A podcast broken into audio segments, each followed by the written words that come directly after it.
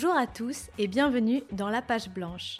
Je suis Émilie et dans ce podcast, j'invite des auteurs pour discuter de leurs derniers romans, d'écriture et de processus créatifs. Ensemble, on parle de livres, d'édition, mais aussi et surtout du métier d'écrivain avec ses moments de doute, de joie comme de galère. Avec ces discussions, j'espère partager avec vous des idées de lecture, mais aussi une bonne dose d'inspiration.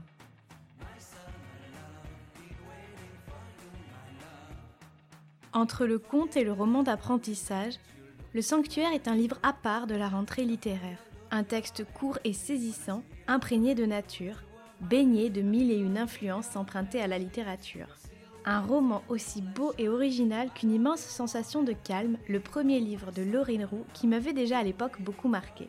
Alors c'était aujourd'hui l'occasion de rencontrer son autrice et d'en savoir plus sur la façon dont elle crée ses romans uniques.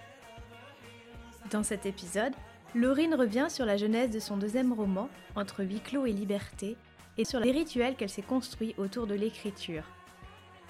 On parle également de l'importance de rester opiniâtre quand on écrit, des chefs-d'œuvre littéraires qui nous suivent, mais aussi de nature, de douche et de cuisine. J'espère que cet épisode plein de petits conseils disséminés ça et là vous plaira, mais je n'en dis pas plus et je laisse tout de suite place à ma discussion avec Laurine Roux. Bonjour Laurine. Bonjour Émilie. Merci beaucoup d'avoir accepté mon invitation euh, dans le podcast. Je suis vraiment très contente de vous recevoir aujourd'hui, même si c'est à distance, pour qu'on puisse euh, discuter de votre euh, deuxième livre, Le Sanctuaire. Alors, j'ai une question très très simple pour commencer, c'est de savoir si le titre du Sanctuaire a été votre premier choix et si ce titre a été une évidence pour vous.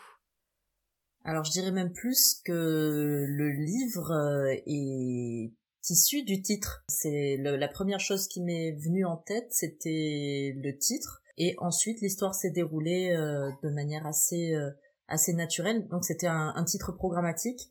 Et contrairement à une immense sensation de calme, qui a été un titre un peu plus compliqué à, à, trouver, et puis on a, on a beaucoup discuté avec les, les éditeurs. Pour le coup, là, euh, il y a pas eu de négociation, il n'y a eu aucun doute, tout était clair. Ça serait euh, ce titre. Quoi. Enfin, c'était le titre de travail et ça a été le titre, euh, le, titre du, du roman.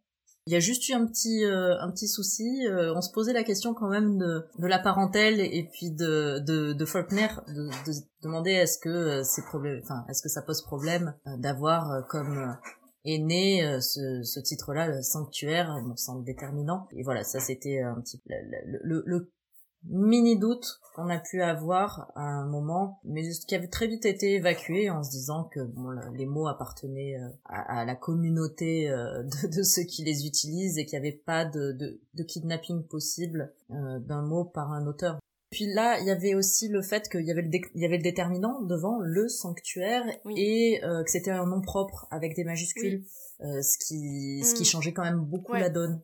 Oui, bien sûr, parce que là, effectivement, le sanctuaire, c'est, euh, ça désigne un lieu, en fait, tout simplement. Et ce lieu qui est une, une cabane un peu dans une zone de montagne, près d'une ancienne mine, c'est une, une, zone un peu sauvage où vivent reclus deux sœurs et leurs parents depuis la disparition de l'ancien monde. De l'ancien monde d'ailleurs on ne saura pas grand-chose si ce n'est que euh, une épidémie un peu mystérieuse et qui aurait été apportée par des oiseaux a décimé quasiment euh, toute la population. Et donc ce lieu, le sanctuaire, est un lieu vraiment très euh, particulier. Alors comment est né ce lieu un peu unique dans votre imaginaire?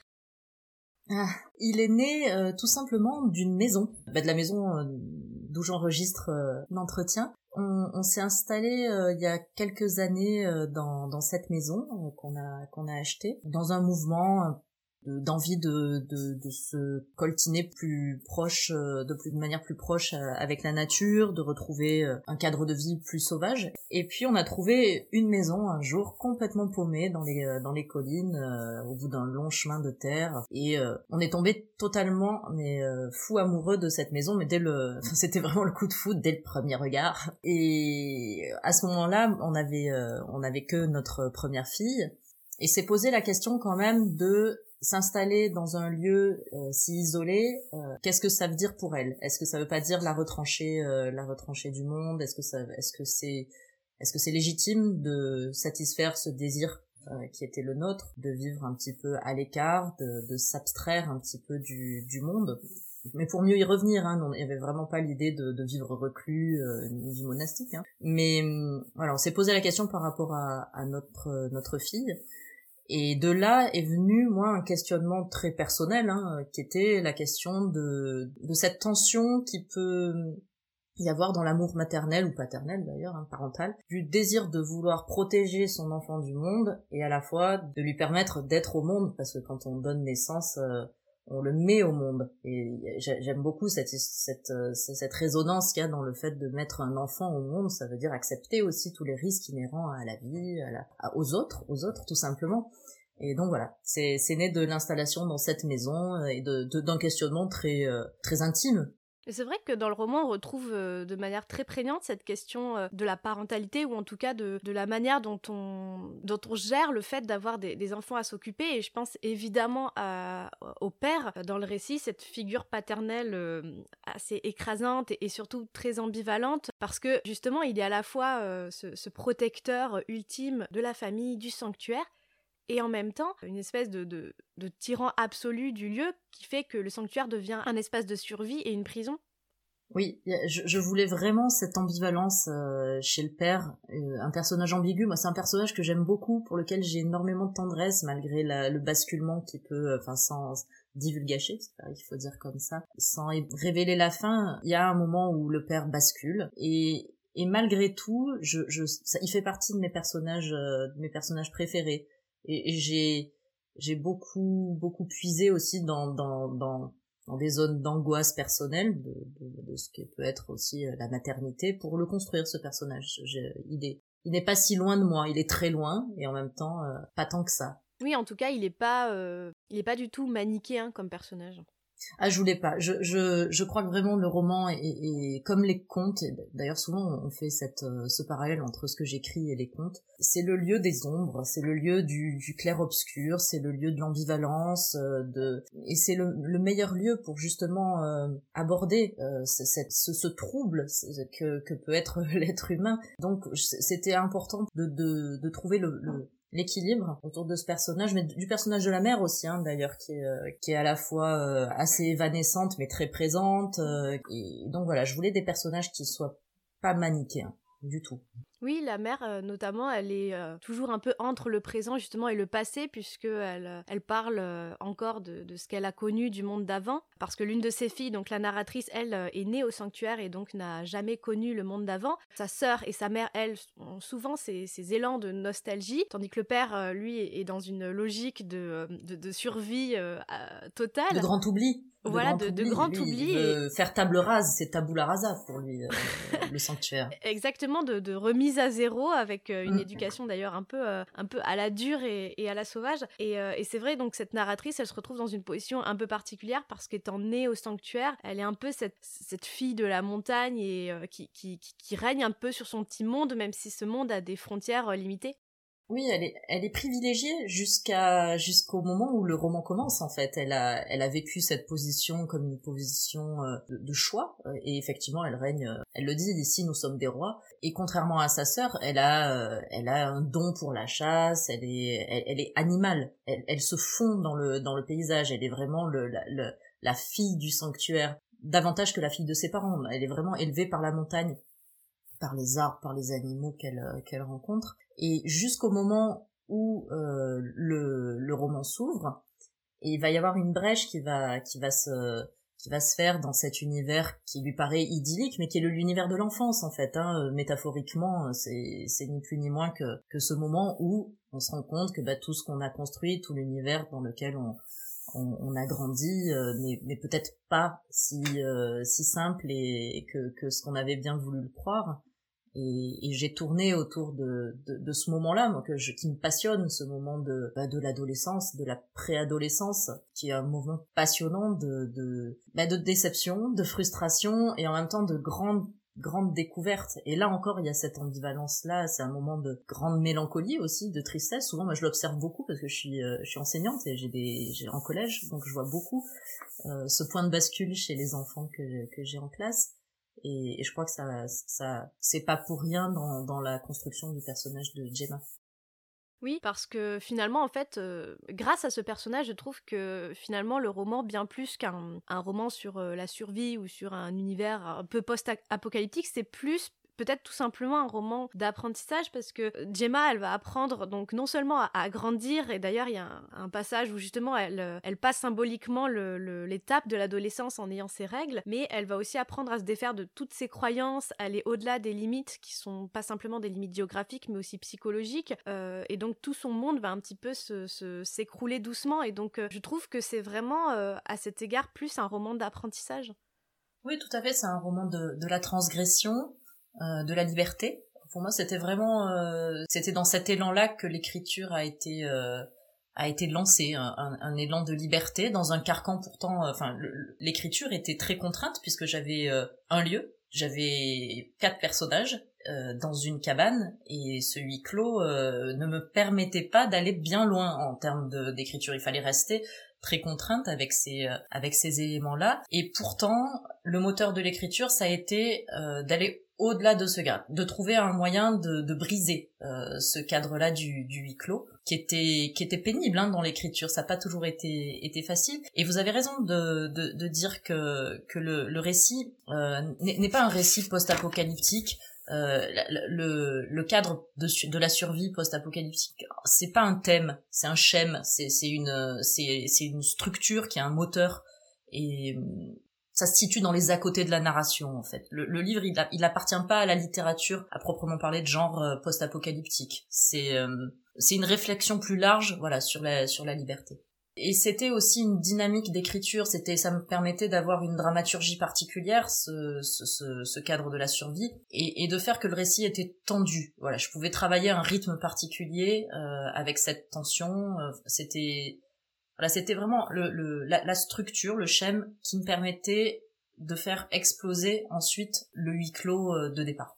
Et même si on se trouve dans un huis clos, il y a quand même euh, la nature qui est très présente puisque euh, voilà les limites du sanctuaire font qu'on a quand même accès à un morceau de, forêt, un, un, flanc de montagne, etc. Cette nature, elle est vraiment omniprésente, comme c'était déjà le cas en fait avec votre premier livre, Une immense sensation de calme évidemment, cette nature, euh, elle fait un peu écho à la littérature américaine qui, elle, en fait vraiment un genre à part entière. Est-ce que cette nature, c'est votre source d'inspiration première, comme vous le soulignez tout à l'heure euh, par rapport à, votre installation vous-même en pleine nature? Et par ailleurs, est-ce qu'il y a des, comme ça des auteurs ou, des livres qui ont pu vous inspirer à cet égard?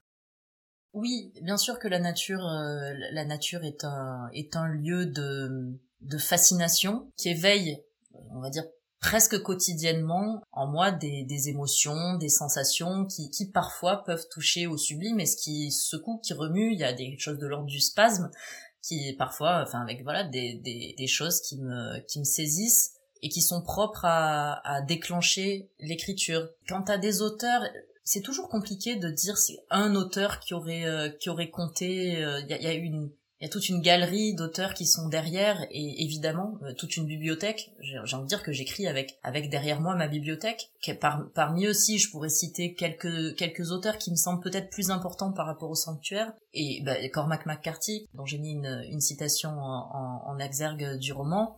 Je, je, me suis beaucoup nourrie de Giono et je le relis de manière euh, très parcellaire, je, comme de la poésie. Je, choisis des, des extraits qui, euh, que je relis euh, de temps en temps pour, pour m'en inspirer. Camus aussi. Ah si, oui aussi. quand, quand j'ai réécrit le, enfin quand j'ai réécrit, quand on était dans la phase de dans la phase de, de travail, j'ai beaucoup relu Thomas Vino. Alors Thomas Vino a cette vertu-là, quand je lis ses poèmes en particulier, euh, d'être un déclencheur d'écriture chez moi. Alors je, je, ah. lis un, petit poème, c'est un starter, c'est comme dans la voiture. Je, je, lis Thomas Vino, c'est mon starter, et hop, ça, ouvre, ça ouvre une porte, ça ouvre un truc. Euh, c'est assez, c'est assez marrant. Ça, ça, marche quasi à tous les coups. Alors je, je l'ai jamais rencontré, mais là j'en profite pour lui dire merci parce que ça m'aide, et c'est un bon compagnon. Et, et si, oui, oui, alors si, il y a un auteur qui a été important, très important, que j'ai découvert il y a pas longtemps en plus, c'est pas ça que j'ai découvert il y a deux ans, et c'est Antoine Wouters, et c'est qui est un auteur belge qui a, qui a écrit trois romans sublimes. C'est pas les histoires qu'il a qu'il a racontées qui m'ont particulièrement euh, porté dans l'écriture, mais en revanche c'est sa, sa rythmique, la, la, la, césure de ses phrases, la liberté échevelée dont il fait preuve dans, ses récits qui m'ont qui m'ont beaucoup porté et qui qui ont apporté peut-être une, couleur au récit qui était que je me peut-être je me serais pas permis ça si si je l'avais pas lu avant. Et euh, justement, le fait d'avoir lu beaucoup d'auteurs, et, je dis ça parce que vous avez fait des, études de lettres, qu'est-ce que ça vous a apporté en, tant qu'écrivain? Est-ce que ça a été un... Ça a été une catastrophe. ça a été une catastrophe au début. C'est ça qui m'intéresse parce que effectivement, je me dis quand on fait des études de lettres, forcément, donc euh, on est nourri de, littérature classique et surtout de, chefs-d'œuvre absolus. Et donc euh, je me demandais comment on arrive à faire la part des choses entre guillemets et à se débarrasser peut-être de toutes ces figures de tuteurs qu'on peut se créer soi-même à partir des, auteurs qu'on admire pour, pour se lancer soi-même dans l'écriture. Ça doit être assez euh, Ah oui, oui, euh, vraiment, j'ai vécu ça. Euh, tout ce que vous dites, je, je, je me reconnais bien là-dedans. Oui, j'ai été totalement écrasée par les monstres, les monstres de, de, de, l'écriture. Rabelais, Montaigne, Céline, Céline m'a beaucoup écrasé, Sandra aussi. tous ceux que je, chéris du, du, plus profond de mon cœur. Hein. Ils m'ont beaucoup aidé en fait, hein, parce que je, je suis passée bah, parce que par les pastiches, par euh, l'écriture à la manière d'eux. Euh, ça, ça, je, m'en voulais énormément parce que j'avais envie de trouver tout de suite ma voix. Bon, moi j'ai mis du temps pour trouver cette voix-là au milieu de bah, de toutes ces, ces voix qui, qui chantaient beaucoup plus fort euh, que, que la mienne. Et je suis arrivée assez tard, finalement, je me suis rendu compte aux voix de femmes. On, étudie très peu, hein, malheureusement, euh, à l'université. Et je crois que ça, ça m'a aidé quand j'ai découvert Sylvie Germain, quand j'ai découvert Marguerite Yourcenar. Et ça, ce sont des voix qui m'ont davantage porté qu'écrasé. Oui, voilà, aux alentours de mes 30 ans, je me suis dit, tiens, tu, tu as peut-être quelque chose là euh, dans ce que tu écris qui, qui t'appartient à toi. Et voilà, maintenant, toutes ces, toutes ces lectures qui t'ont nourri, toutes ces euh, nourritures spirituelles, tu, tu peux en faire ton miel sans, sans, sans qu'elles soient euh, des, sans qu'elles te phagocytent. Et c'est à partir de ce moment-là où vous êtes un peu euh, libéré de, de ça que vous avez pu commencer à écrire votre premier livre? C'est à partir de, c'est, c'est en écrivant le début d'une immense sensation de calme, parce que je savais pas que ça allait devenir un livre, hein, je, je, on sait jamais hein, ce que devient un texte quand on commence à l'écrire.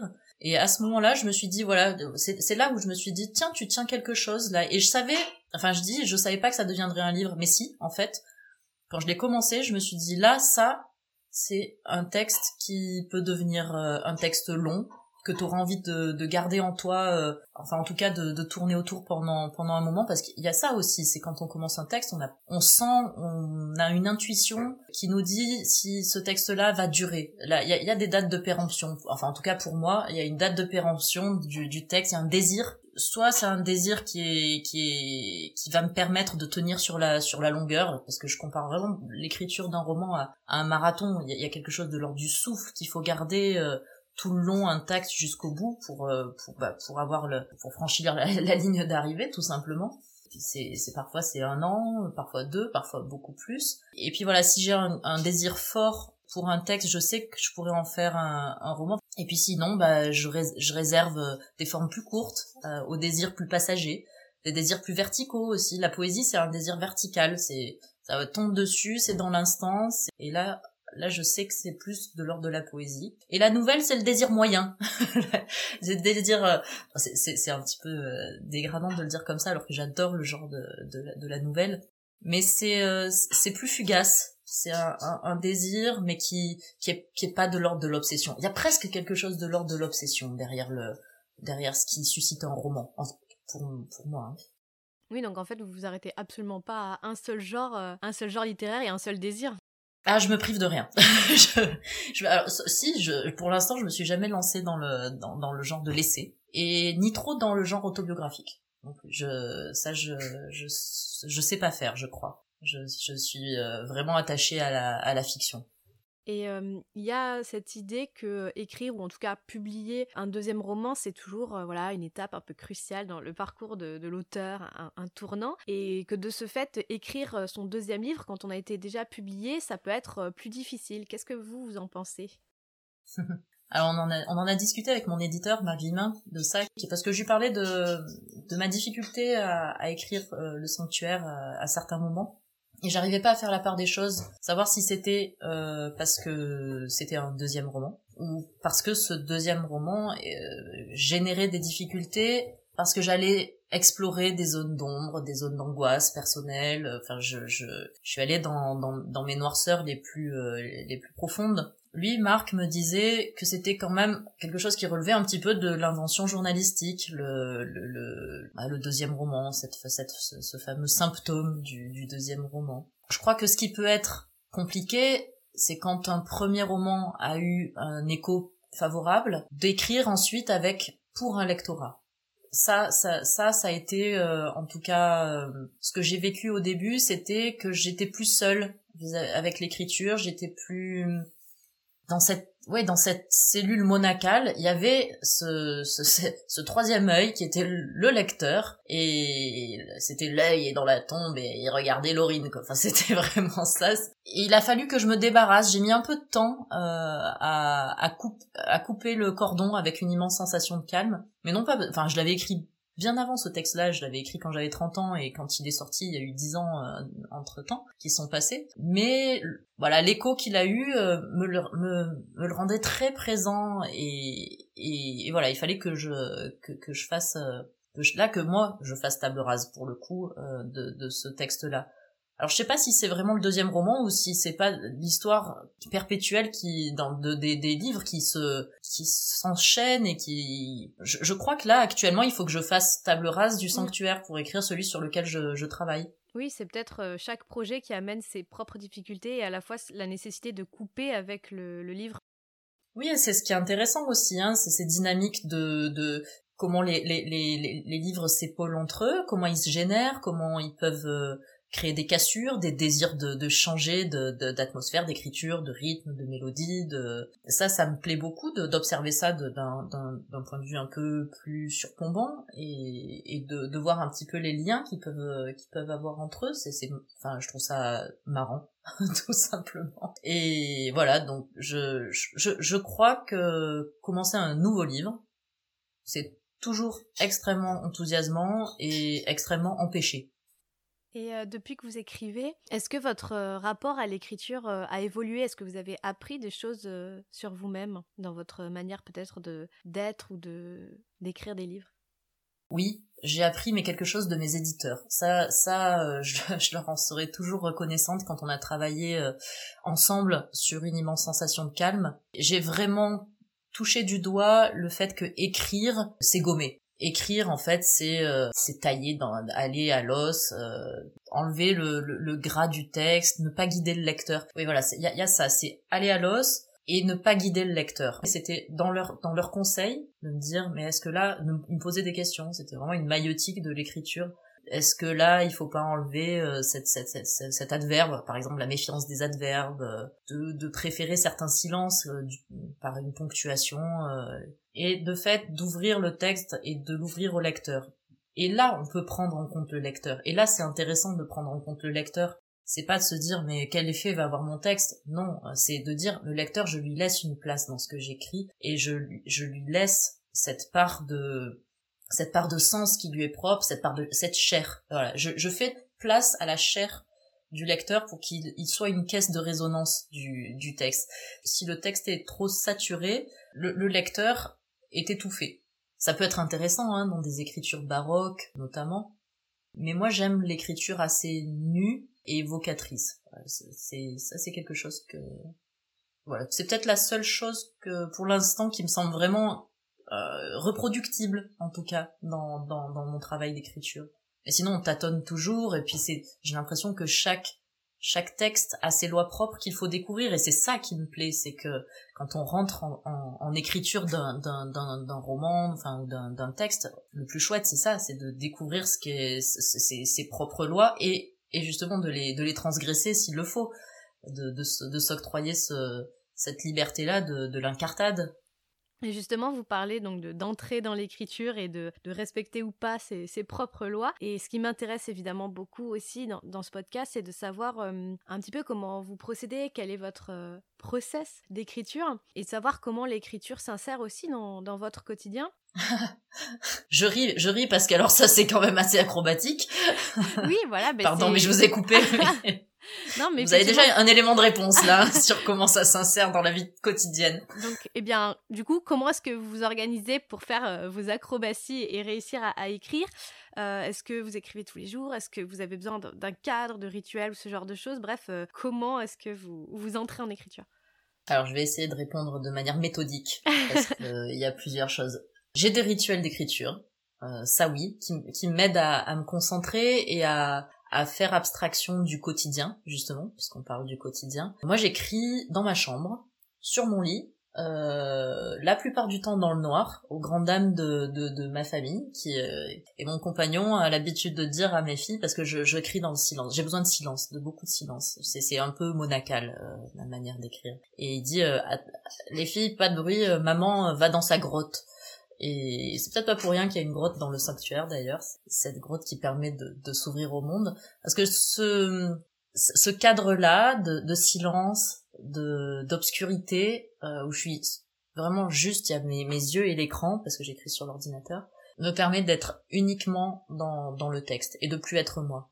Et, et, et rares sont les moments, hein, euh, mais, mais précieux sont-ils euh, durant lesquels c'est quelqu'un d'autre qui écrit, une autre voix, une voix plus profonde. Alors je sais pas, peut-être qu'il n'est jamais plus moi-même que là, mais euh, c'est une, une, voix euh, qui, qui, qui, une espèce de possession par une voix qui peut se passer et surtout dans ces moments-là. Il y a ça, et puis il y a la douche alors si j'ai alors il y a, y a, Thomas Vino qui est mon qui est le starter qui qui peut être euh, voilà, très utile. Et il y a la douche. Alors c'est pas écolo du tout mais euh, si j'ai un nœud narratif un problème avec un personnage ou, un manque d'idées tout simplement si je me mets sous l'eau chaude il y a vraiment c'est c'est c'est enfin Bachelard a tout dit à ce sujet sur l'eau et, parce que je me suis un peu intéressée à la question. Je me suis dit qu'est-ce qui se passe? Pourquoi ça dénoue les choses? Et, et ce cette fluidité ce, ce cette, cette euh, ça mollit le ça mollit le corps ça mollit l'esprit.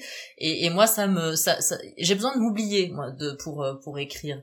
Et, et ça me permet de, de, de voilà d'être euh, affûté euh, et en même temps de manière très paradoxale très très molle. Et sinon oui pour répondre à la question de départ j'essaye d'écrire le plus souvent possible. J'écris pas de manière quotidienne J'y arrive pas, j'ai pas le temps, malheureusement. J'arrache vraiment les temps d'écriture au quotidien, à la vie de famille, parce que je travaille, et puis à la, parce que j'ai des, des, enfants en bas âge, et puis à, à, mon travail, parce que je travaille à côté. Et donc c'est souvent la nuit. C'est souvent la nuit, quand je suis pas trop fatiguée, que, que j'écris. Et puis parfois je sanctuarise. Je sanctuarise des, des week-ends d'écriture, où là je dis, bah là je suis là pour personne, et puis je j'écris. Pour le sanctuaire, j'avais j'avais même sanctuarisé une semaine entière. J'étais partie euh, dans la maison d'une copine qu'elle m'avait gentiment prêtée pour faire une, espèce de, de résidence euh, maison, quoi. Et j'avais bossé euh, comme une folle. Sans... Et, je peux ne pas manger, par exemple. Quand j'écris, j'oublie tellement le, le, réel que que je me nourris pas, je, je fais n'importe quoi. Mais j'ai ce truc-là, ce rapport un peu sacré à l'écriture où c'est, je, je la place vraiment très haut entre le corps et l'écriture, euh, voilà, il y a, y a, pas photo. Quand quand j'écris, je, je, je n'existe plus. Ou enfin, je, je ça, ça, ne m'importe pas. Et je suis prête à, à vraiment sacrifier un peu ma santé euh, parfois euh, pour, pour l'écriture, ce qui est, ce qui peut être un peu problématique.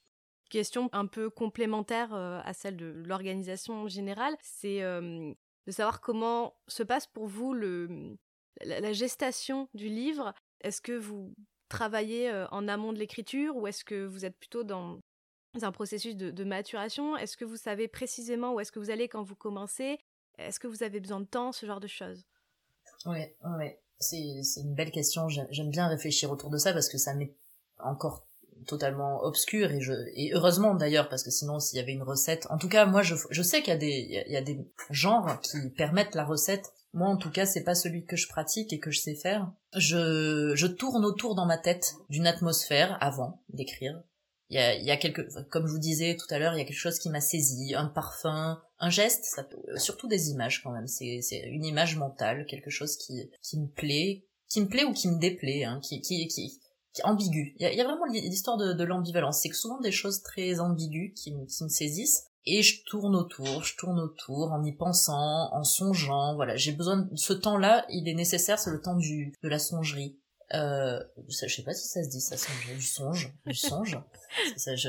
Et ensuite, euh, je me force pas à écrire si, si j'en éprouve pas la nécessité. Il y a un moment où je sais, maintenant j'arrive à reconnaître ça, là c'est le moment. T'as un truc que tu peux écrire et qui va, qui va pas être artificiel. Parce que l'idée c'est ça, c'est de d'être honnête. Il y a une espèce de probité de l'écriture, c'est de n'écrire que quand euh, j'ai une intuition qui me permet de me dire là c'est ça, ça, ça doit être écrit.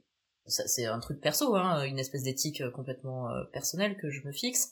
Et, donc c'est ce qui fait aussi que j'écris pas tous les jours. Parce que j'éprouve pas ce truc là tous les jours. Voilà j'aimerais hein, pouvoir euh, éprouver ce, cette nécessité plus souvent. Mais je pense que le le temps et, la gestation en sous-marin des, des, des choses des personnages est nécessaire. Et la dernière chose que je peux ajouter peut-être à ce sujet, c'est que j'aime beaucoup laisser reposer comme la pâte à pain euh, mes textes et je crois que le temps est un levain formidable qui permet euh, justement d'élaguer tout ce qui a élagué, qui permet de faire le tri, qui permet de voir ce qu'il faut mettre en relief, là où ça va foirer complètement, là où ça là où ça mérite d'être euh, relevé, un peu comme un vocabulaire de cuisine il y a, y a, deux euh, champs lexicaux qui me permettent de tourner autour de l'écriture et de mieux appréhender euh, ce que c'est que l'écriture. Il y, a la, il y a la cuisine et, et, le potager, le travail au potager. C'est vraiment deux, deux choses qui, pour moi, euh, j'adore cuisiner aussi. Et je cuisine vraiment comme j'écris. Je sais pas trop où je vais quand je commence. J'ai des ingrédients, j'ai une intuition, une odeur qui me plaît, enfin une envie de sucré ou d'aigre doux ou de salé ou d'un peu d'amertume. Et puis avec ce que j'ai, je fais. Et, comme je travaille en permaculture aussi, enfin c'est laisser aussi le, la chose, l'environnement et le, le, territoire et, et, les ingrédients et, tout ça. Euh, vous travaillez et voir euh, comment on peut bah, s'arranger tous ensemble quoi. Et, j'écris voilà comme ça. Et souvent j'utilise des métaphores pour parler de l'écriture qui sont euh, le marcotage des personnages qui ressortent dans une autre histoire, bouturer, euh, désherber, euh, enfin voilà, des, choses comme ça et ou alors le vocabulaire de la cuisine, euh, relever quelque chose, épicer, délayer parce que le roman c'est aussi délayer et voilà donc ça, ça arrive de délayer vocabulaire de la cuisine encore. Et du coup, pour vous, le temps de la réécriture est aussi important que le temps de l'écriture finalement? Ah, c'est. J'appelle ça le temps sur l'établi. Parce que c'est vraiment de, l'artisanat à ce moment-là. Une fois que le, que le texte est, est ébauché, qu'il y a l'ébauche, la vraie écriture, c'est la réécriture. Écrire, c'est réécrire. C'est, c'est 100 fois sur l'établi remettre l'ouvrage. Hein. Et moi, j'éprouve un plaisir tout à fait particulier et assez euh, jouissif à faire ça.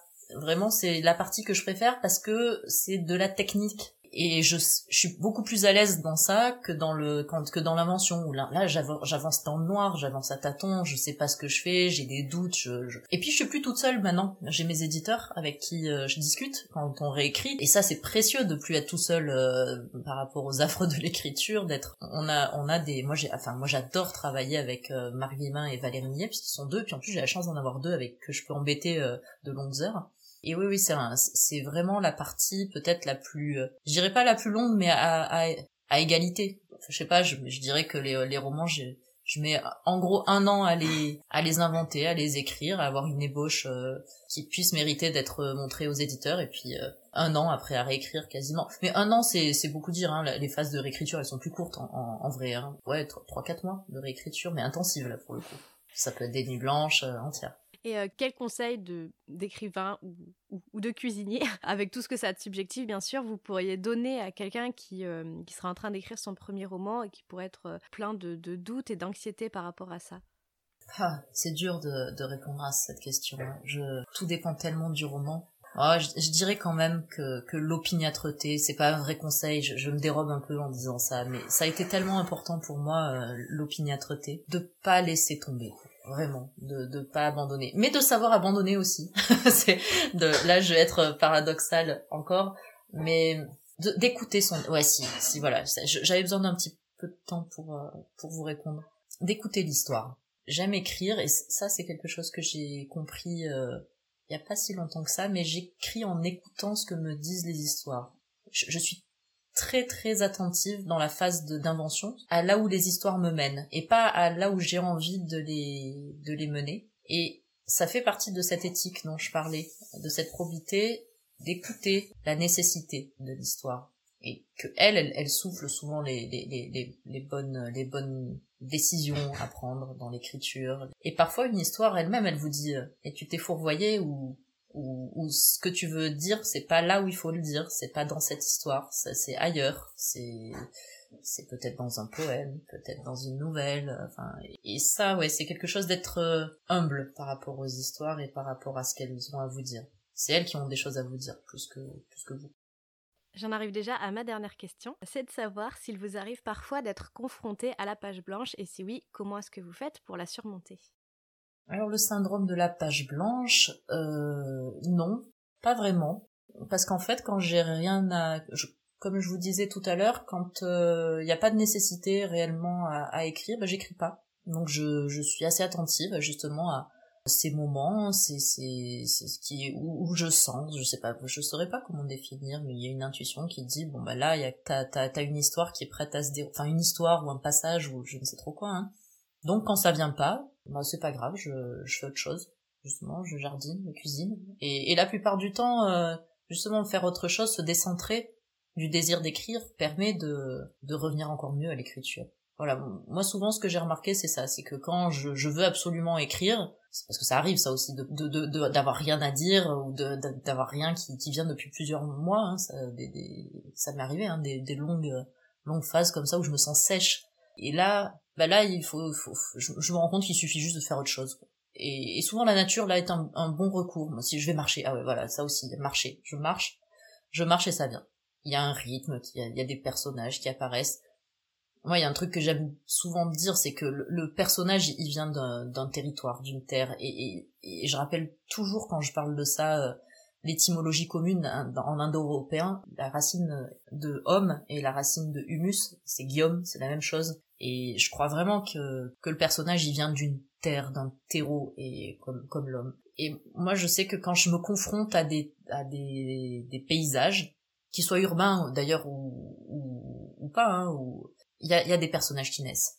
Donc de regarder, voilà, c'est ça, c'est regarder, d'avoir les yeux bien grands, grands ouverts sur le sur sur sur les espaces qui nous entourent. Donc si je résume, en fait, il faut lire Thomas Vino, prendre des douches, cuisiner et euh, revenir à la terre et à la nature. C'est euh, c'est un peu le. Voilà. Et là, on est bien bien bien embêté parce qu'on n'a plus de temps en fait. Comme et, et, en fait, c'est la pourrie. Enfin, c'est ça, ça ça ne ça ne se résout jamais en fait ce cercle-là parce que si quand on fait tout ça, on n'a plus de temps pour écrire. Et c'est peut-être là où ça devient vraiment intéressant parce que on écrit que ce qui est essentiel. Peut-être. Je ne sais pas. Peut-être que si j'avais vraiment le temps d'écrire, là, j'aurais le syndrome de la page blanche peut-être que mes acrobaties sont, sont, sont, des, sont des astuces que je me suis euh, posées moi-même euh, pour, pour ne pas vivre ce, ce syndrome de la page blanche. On est, on est pervers hein, avec soi-même. bah, merci beaucoup, Laurine. Bah, merci à vous. J'invite tout le monde à lire euh, Le Sanctuaire et aussi une immense sensation de calme. Voilà, si on aime euh, la nature, si on aime les romans euh, courts et efficaces, si on aime la littérature américaine, bah, on sera gâté avec ces deux romans que je trouve vraiment, vraiment merveilleux. Donc merci à vous, j'étais ravie d'en discuter avec vous. Ah bah moi aussi, merci beaucoup. Merci à tous d'avoir écouté cet épisode. Si vous avez aimé notre conversation, n'hésitez pas à la partager autour de vous sur les réseaux et vous pouvez également laisser une note et un commentaire depuis votre plateforme d'écoute afin de donner plus de visibilité au podcast, ce qui m'aide vraiment beaucoup. Vous pouvez retrouver par ailleurs toute l'actualité de la page blanche sur Instagram via le compte la page blanche-du-bas podcast. Merci de votre fidélité, je vous dis à très vite pour un prochain épisode de la page blanche.